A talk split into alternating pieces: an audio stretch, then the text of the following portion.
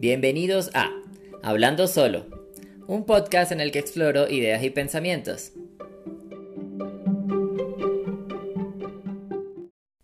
Bienvenidos a un nuevo episodio de Hablando Solo. En esta ocasión ya vamos en el episodio número 9. Este va a tratar acerca de volver a la universidad de grande, entre comillas ese grande. Eh, pero sí, este, esta parte como es volver a una experiencia que ya tuvimos y hacerla nueva, tiene que ver quizás un poquito con rememorar, con refrescar, con renovar un, pensamiento, una forma de, de asimilar el conocimiento, un, una parte de nuestras vidas que dejamos atrás quizás con el pregrado y que ahora se vuelve otra opción con un posgrado. Y todas las diferencias que ello conlleva. Y también cosas de la edad. Así que nada, vamos a ello.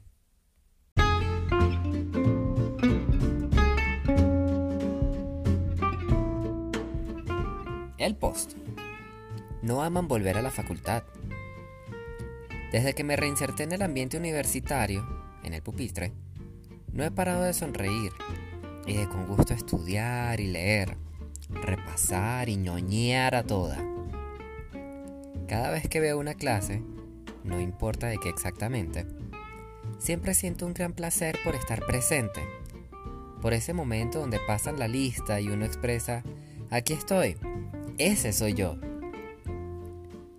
Quizás es cierto que al volver al pupitre me, me, me siento como si retornara unos años atrás, recordar y volver a gusto con lo que con todo lo que he avanzado, con todo el camino recorrido.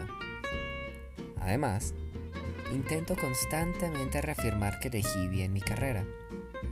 Aunque al principio y por varias etapas nadie creyó en mí o no pensaban que estudiar letras sería algo de lo que pudiese vivir. Me reprocharon que abandoné química, que era algo, entre comillas, seguro Supongo que lo puedo achacar a que siempre he sido rebelde y he querido que las cosas se hagan según las siento que son mi camino, mi ruta, algo que debo transitar yo. Afortunadamente han salido bien, con tropezones, raspones y demás, pero van genial. Muchas gracias y, a seguir adelante, aprendiendo cada día más. Por cierto, este taller en específico, que es de la foto, me ayudará a preparar textos académicos para ponencias. ¿No es cool?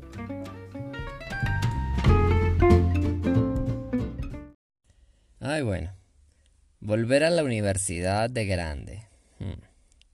Yo creo que este aspecto que tenemos como estudiantes, ese rol en el que nos disponemos a aprender y que retomamos ciertas costumbres de pupitre, creo que nos permite ser nosotros mismos en uno de nuestros aspectos más bonitos. Creo que recordamos mucho, por ejemplo, si éramos los ñoños que iban adelante, o si más bien queremos, queríamos pasar desapercibidos al final del salón. Yo incluso recuerdo que esto era estratégico, esto para mí cambiaba dependiendo del tipo de clase. Eh, por ejemplo, yo me acuerdo, pues, las que tenían el pregrado, ¿no? Yo me acuerdo que yo siempre me la escondía a Gisela, la profe de teoría. Porque yo recuerdo que esa clase era súper ruda, para mí eso era súper difícil. Entonces yo, en mi pensamiento, yo sentía que yo nunca me sabía las respuestas. yo siento que yo siempre preguntaba cosas que yo nunca iba a saber, entonces yo siempre optaba por esconderme. Pero no esconderme de una manera obvia, sino como era como una posición estratégica entre como que ella sabe que estoy ahí, pero como que no me ve porque él se sienta hasta adelante, e, era muy grande, entonces sí, era como un nivel, sí, ¿sabes? como una, una buena estrategia de, de pasar desapercibido cuando estás muy obviamente colocado en el ambiente. Pero sí, imagínate que a pesar de que a mí la clase de ella me parecía como muy difícil, y, y pues esto no está fácil para nadie, para ningún estudiante, yo terminé copiando algo de ella, que es la frase con la que ella terminaba cada clase. Yo terminé como adaptándola, o sea, llevándome ese sellito y no sabes qué, mi amor, yo me voy a llevar esto que está muy bello y muy precioso. Y bueno, lo voy a adaptar por el resto de mi vida. Incluso esas frases que yo me le, que, que yo me le tomé así, mi libre albedrío, eh, sin pedir permiso ni pedir perdón, eh, y que ahora resulta que yo la aplico no en clases, sino en cada, o sea, así yo finalizo cada reunión y cada presentación que yo lidero. Ya sea con clientes, con equipo, con jefes, con gerentes, con quien sea. Es una frase que yo terminé adaptando. Ni siquiera adaptando, me la llevé tal cual. La cual es, ¿alguien tiene algún comentario, pregunta, duda o sugerencia? me parece como muy como de mucho estilo, como de mucha elegancia terminar así una presentación. Pero bueno, no sé, estas son como mis ideas, ¿no? Eh, pero bueno, a lo que nos aboca. Este volver o más bien retornar a la universidad. Para mí es como también una repetición de costumbres, ¿no? De la, de la U. Esta maravilla de volver a decir la U. E, eso que nos llena, a mí me parece muy bonito, porque no le llena, le, le genera cierta alegría, le genera le genera muchas cosas. Es volver realmente a un, lugar, a un centro académico, una institución que ya te dio mucho, ¿sí? Y en el cual viviste momentos que te vuelan la mente porque son una parte muy importante de tu vida y a la cual vuelves nuevamente como estudiante, pero ahora en otro nivel. No, incluso tú puedes volver de pregrado, pero pero no, o sea, para mí esto todo tiene que ver con mucha emoción, ¿no? Y claro, uno pasa ahora la etapa de, dar ejemplos prácticos del día del trabajo, porque ahora uno ya lleva una experiencia profesional en la maleta, adicional, ¿no? Yo creo que los posgrados vienen a hacer este estudio universitario que uno va como en paralelo todo el tiempo, como una manera obsesiva quizás, comparando con la vida profesional, ¿no? O buscando esos contenidos y esos conocimientos que te sirvan de manera útil porque uno ya, ya, ya uno no quiere algo que, simplemente sea un conocimiento que uno no use, sino que uno va en búsqueda de esas, eh, digamos, aprendizajes tácticos que tú sabes que te van a servir. Uno ya es una estratega con todo, ¿no? Uno ya se volvió Sun Tzu. Claro. Porque es que uno ya no quiere saber nada más del binomio de Newton, brother. Eso ya lo dejamos atrás. Yo ahorita simplemente quiero saber sobre las aplicaciones de storytelling en redes sociales. ¿no? Una aplicación divertidísima que, viene a ver, viene netamente a lo que yo trabajo, a lo que yo practico, a mi carrera, aplicada de manera profesional, en vanguardia, en boga y fuerte, sumamente fuerte. Sumamente pro. Y eso es a lo que uno quiere llegar. Entonces por eso es que uno busca en este, en este tipo de contenidos programáticos de los planes de estudio universitarios a nivel de posgrado cosas mucho más específicas. Claro, por ejemplo mi apuesta es otra, ¿no? Desde el punto de vista de estudiante y los, los posgrados son básicamente eso. Incluso, como les decía, o sea, si incluso uno se va por el lado del pregrado, ya cuando uno sea más grande, la idea es como mucho analizar el, aspecto práctico de cada una de las materias. ¿Sí? Porque igual uno con la edad, a pesar de que uno intente agarrar mañas de, que tenía uno de joven e intentar reaplicarlas o buscar una mimetización con, la atmósfera, con el ambiente, con el social, con el uno se va a rodear, ¿no? Igual ah, se nota la diferencia, o sea, créeme que se nota por más que uno trate de que no se note. Quizás cuando tratas de que no se note más es cuando más se hace presente y se hace visible y se hace notable. Pero, pero sí, yo creo que uno termina también viendo eso como desde el punto de vista ya de más adulto y uno termina valorando mucho más esas horas de estudio. Esa, esa parte de redacción de ensayos. O sea, yo me acuerdo que yo en el pregrado, yo no sé si era por como por desbocado o por rebelde, yo no tengo ni idea por qué, pero yo no aplicaba esto de estudiar todos los días tantas horas o de reservar espacios todas las semanas para hacer tus trabajos prácticos o yo no me ponía como esos horarios. No sé por qué, o sea, yo le daba muchas gracias, claro, a la bella memoria que yo tengo, a la percepción analítica y de comprensión que yo tenía durante la clase, a la retención de información de cómo lo hacía el profesor, de lo que yo había notado, de los apuntes que yo había tomado y había repasado en algún momento. pero yo no generaba sesiones de estudio continuas, ¿no? Claro, no voy a decir que estas hermosas cualidades que uno tenía no van a ser, esas cualidades van a permanecer hasta el día que yo me muera, carajo.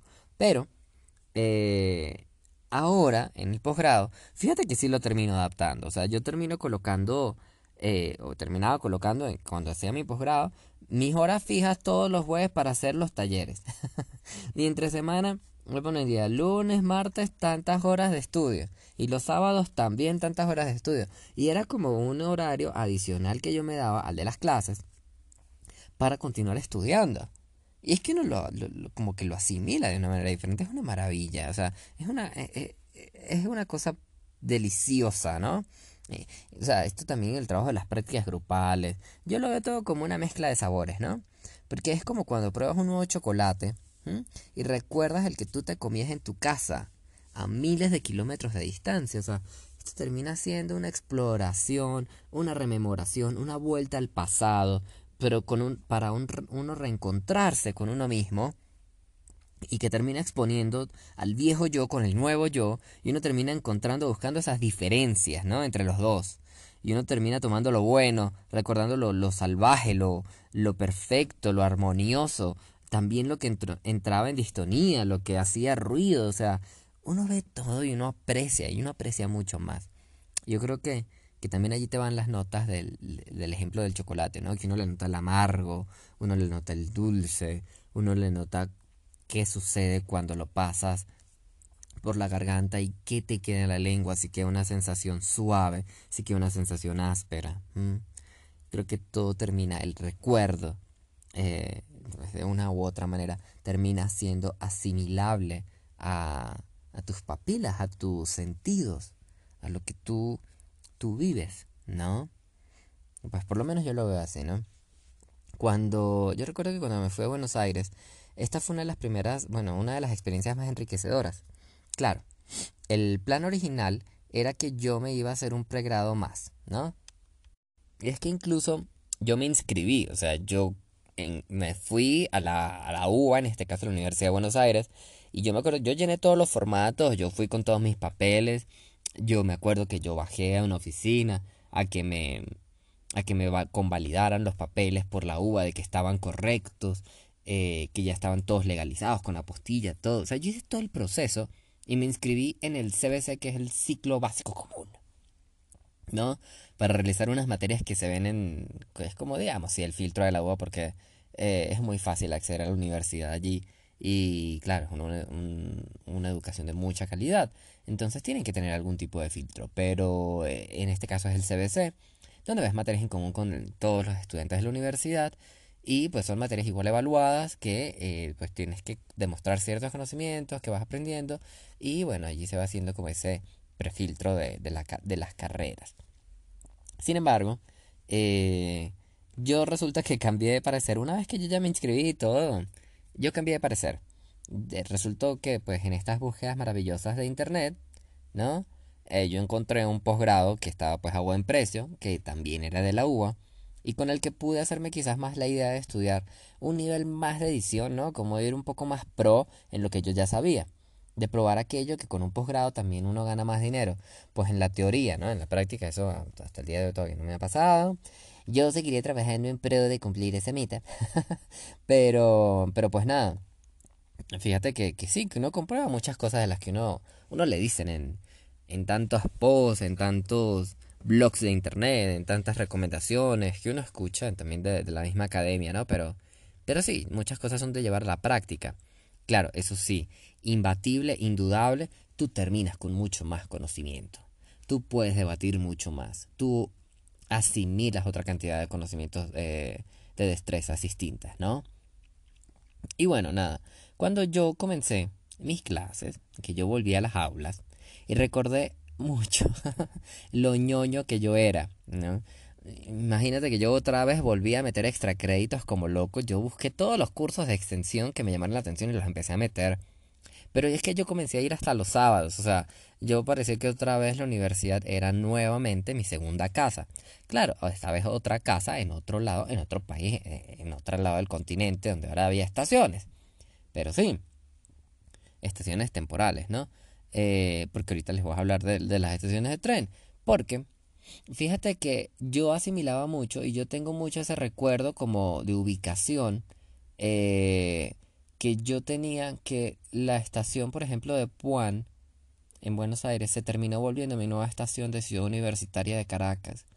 Hice como esa ese paralelismo entre, las dos, eh, entre los dos lugares, porque llegar a la universidad era atravesar, hacer ese tránsito a través del metro, del tren, que te permitía a ti ir estudiando, ir repasando una guía, salir afanado porque ya ibas tarde para, para la clase, era pasar por el torniquete, era la experiencia de subir las escaleras, de correr del trayecto desde la estación hasta tu facultad.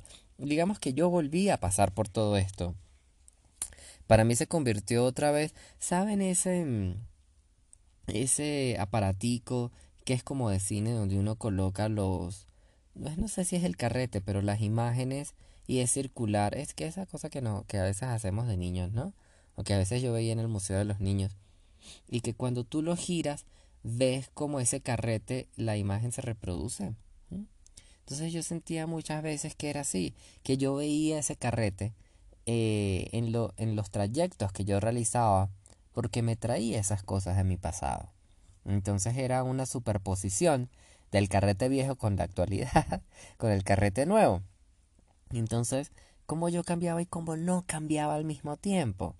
¿No? O sea, es ese traslado yo creo que en el tiempo, como el país de las comparaciones y de aceptar lo nuevo, también, a disfrutar todas esas diferencias que ahora existen, a sentir nuevamente cuadernos, fotocopias, lápices, borrador, nervios y trabajos escritos que ahora van en el morral.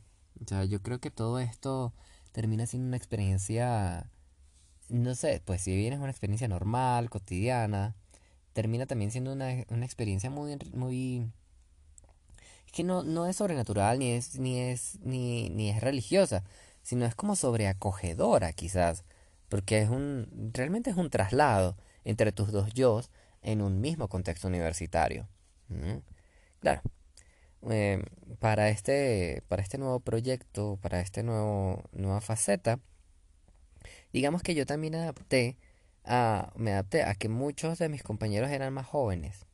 Y eso también tiene que ver, no sé, o sea, por otro lado también me adapté a que uno es extranjero y uno suena diferente. Y, y otra diferencia también que noté es que uno siente como esa competencia aguerrida de conocimientos donde uno entiende que sí, que el que está en casa sí tiene la ventaja y tiene una cantidad vasta, sí, enorme de referentes nacionales que para uno terminan siendo extraños, pues porque uno no, no es de allí. Y uno tiene que medirse ese reto. Uno tiene darla, que darla con toda para, poder, para uno no quedarse atrás. O sea, yo creo que, que yo cambié tanto como las modalidades de algunas clases.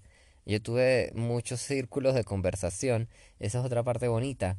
Porque ya la forma en como yo veía el, el salón o como lo comprendía en otro contexto universitario, de otro país, de otra universidad, de otra forma de enseñar, que a pesar de que sea tradicional, de una universidad pública, pues yo tuve muchos más de estos, ¿saben? Eh, mesa redonda, creo que se llama. Que era muy interesante compartir el conocimiento de esa manera y que, claro, en un posgrado ya no son tanta la cantidad de, estudiantes como en un pregrado. Entonces, digamos que yo pude disfrutar mucho eso. Los trabajos en parejas, las actividades en grupo, las conversaciones donde se pasaban el mate de mano a mano. O sea, eso también es otra tradición que se mezcla con lo cultural, ¿no? Que a ti te da como otra, otra percepción de dónde tú estás, de, de tu ambiente y también de, de, de, quién es el otro. Y ahí sí tú sabes, esto no pasaba antes, por lo tanto esto es netamente nuevo. Más allá del conocimiento como tal, sino de la experiencia que uno atraviesa. Que eso va muy de la mano, ¿no? Ah, y, claro, de la mano, pues mano a mano, eh, que va pasando ese matecito en la clase, y tú interactúas también con tus compañeros, y ese se rompe el hielo de una vez, y ahí tú terminas haciéndote mucho más amigo de los demás, entras en una confianza ya, o sea, se pasan el mate, quiere decir que ya también se, se, se habilita una confianza tácita con lo que va a decir el otro, porque no te voy a juzgar tanto, ¿sí? Es raro pero se genera como ese compañerismo ya desde allí, de, de que todos estamos en la misma onda de aprender. Y a mí eso me, me generó también mucha confianza, como me, me, me, llevó a un, buen, a un buen ritmo y a una buena estabilidad de, de aprendizaje con mis compañeros, de sentirme a tono, ¿no? Y mira que, por ejemplo, esto de aprender de grande, yo también lo veo, lo considero como una balanza, ¿no? En la que uno va midiendo los frutos de la experiencia profesional, pues para generar casos de estudio o análisis profundos donde uno, afortunadamente, uno contaba como con más información. Y al otro lado de la balanza, a la par, está como que uno termina adquiriendo esos nuevos puntos de vista, esos nuevos conocimientos, esas formas de trabajar novedosas, que pueden ser para los mismos problemas, ¿no? Pero que al compartir también con otros pares de otro lado, con otro bagaje, terminan siendo desde otra óptica, ¿no? Con otros enfoques. Y uno, y digamos que todo esto te, te termina generando como, como esa riqueza adicional de realizar el posgrado, pero tampoco realizarlo solamente en tu mismo ambiente, o sea, no en tu misma universidad donde tú creciste, sino hacerlo en otro país, ¿sí? Y yo creo que si le si hubiese sumado, yo lo hice en español, pero si yo lo hubiese sumado hacerlo en otro idioma, también hubiese sido otro otro otro revolcón en esa en ese aprendizaje, porque también la forma en cómo se expresan las ideas y el conocimiento de idioma a idioma eso va variando.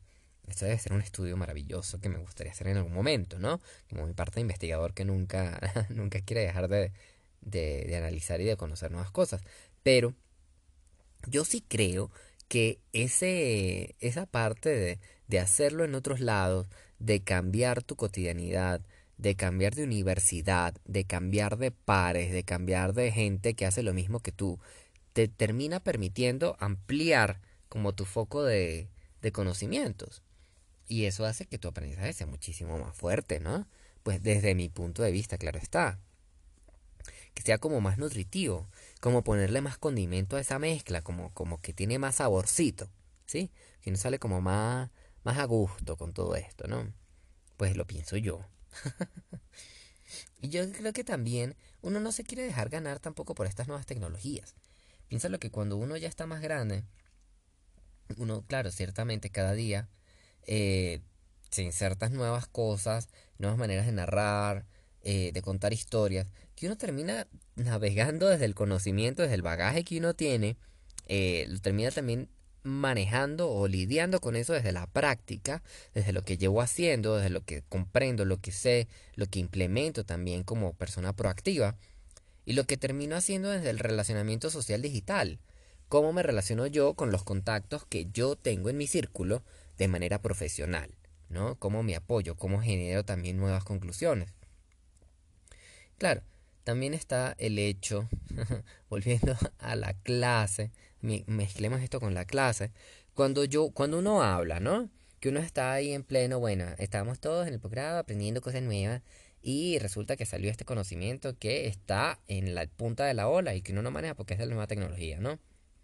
Y resulta que cuando uno habla, y uno termina siendo de las personas mayores, ¿no? De estos adultos estudiantes, todos sienten, y no sé si a ustedes les ha pasado, pero uno siente que, o bueno, los demás sienten que uno va a decir el mega hecho histórico, así, trascendental que va a cambiar el curso de la clase.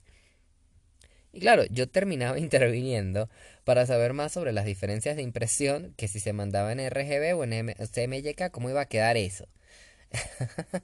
y claro, uno termina sintiendo ese poco de mirada y un montón de silencio y de repente es como una presión que se genera en el ambiente. Uno cree en las energías, ¿no? Y esas energías de tensión existen. Esa presión del ojito del otro que, ajá, ¿y este qué va a decir ahora? Eso existe y uno lo siente. Y uno lo siente que si no tuviese una tijera, uno dice, clac, clac, ay, mira, si se cortó la tensión. Pero sí. Pero es que bueno, eh, yo siento que también hay mucha costumbre ahora de la gente, ¿no?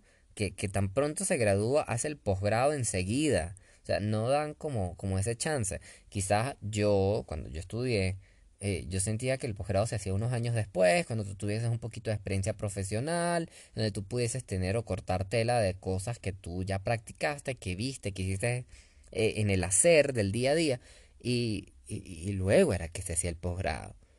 Pero ahora como que no, ahora como que eso es inmediato, eso es papá de una sola vez. Tú cruzas ahí, sigues estudiando, no para. Para no salir de la misma universidad. Esto a mí no me gusta tanto esa práctica, porque yo siento que uno se pierde de, de lo bonito de volver, de regresar, de, de ese retorno, ¿no? Del, no es que decían, el hijo pródigo regresa a casa, esas cosas de si muy Ítaca, Odisea, chico. Pero, pero sí, ese retorno siempre trae algo, o sea, ese revivir el recuerdo, ese rememorar, ese reencontrarse con el viejo yo, como les decía al comienzo, yo creo que es una de las grandes fortalezas que tiene el, volver a la universidad. Creo que es una de las grandes bellezas y riquezas ocultas que tiene eh, ese hecho, ¿no? Por lo menos a mí me pasó que, bueno, yo dejé reposar pues, como seis años después del pregrado, que, que pues no es, no es poquito, porque pues si tú pones a ver, pues mira, no, o sea, entre, entre tener, no sé, 15 y tener 21 no es lo mismo, no, no, no eso no, no, es, igual. Seis años pesan. Entonces, pero bueno, eh, incluso cuando uno intenta, como yo le decía, no, yo me intenté dejar la barba, yo me sigo vistiendo con camiseta y jean, pero, pero no, eso se nota. Eso se nota, los años se notan, eso es imposible que poderlo ocultar, manejar de esa manera. Eh, y bueno, nada, ¿qué más te puedo decir de, de estudiar de grande, chico? Eh, nada, pues te puedo decir que yo sigo con ganas de ser profe, por ejemplo. Yo también me di cuenta, yo sigo con esas ganas locas de ser profesor de edición, pero de ser el tremendo profesor de edición en la central. Sigo con ese sueño, eso sigue en mi cabeza. Eh, otra cosa que te puedo decir es que yo sigo llegando muy tarde al salón. Siempre. Eso para mí ha sido inapelable. eh, que sigo siendo ñoño, sí. Uy, no, nada, nada como ver más materias y aprender más y, y sacar referencias y hacer preguntas. Y sí, eso es lo mío. Eh, también que sigo amando muchísimo la lingüística, en específico la sociolingüística, me parece una, ah, una rama tan preciosa y que sigue avanzando cada día y que se sigue nutriendo. Esa matica nunca va a dejar de crecer, mi amor, nunca, nunca. Ah, bueno. Y también me di cuenta ahora, de estudiar de grande, que tuve roces con el trabajo porque se medio molestaban cuando me daban permisos para ir a estudiar. Pero bueno, nada, uno sabe que uno también tiene, aprende los oficios del negociante. Y, y lo logré, mi amor. Lo logré. Eso de estudiar de grande, lo logré y me encantó.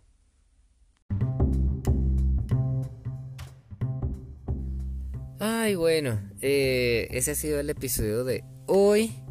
Eh, les agradezco mucho haber estado presentes durante esta media horita que compartimos eh, pues que yo publico los jueves y que ustedes pues usualmente me acompañan son los fines de semana o quizás cuando están haciendo el desayuno el lunes o el martes, ¿no? Allí que, que me ponen a reproducir mientras ustedes van cocinando, mientras van preparando las cositas y me tienen a mí ahí que yo las acompaño, tú sabes, uno es una persona fiel, que uno tiene una rutina y le gusta estar acompañándolo a usted, ¿no? Eso me parece bonito, ¿no? Que ustedes le permiten a, a uno estar cerca de ustedes. Eh, y adentrarse en su casa o en su, en su rutina o en cuando van en camino al trabajo. Yo creo que todas esas cosas de, terminan siendo como una, un espacio que uno le permiten ingresar y, que a mi audiencia hermosa le agradezco mucho. El porqué de esta fotografía, pues la foto la tomé en un curso que yo tenía los sábados que era de metodología de investigación pues aplicada a nivel de posgrado. Por eso les decía que me estaban preparando para realizar investigaciones para ponencias, que me parecía súper emocionante, porque yo no había tenido un curso de esa manera.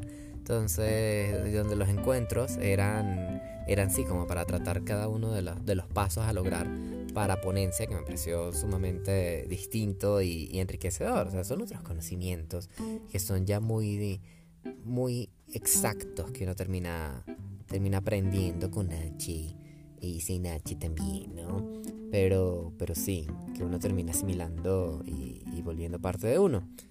Eh, eso también muy, delicioso, ¿no?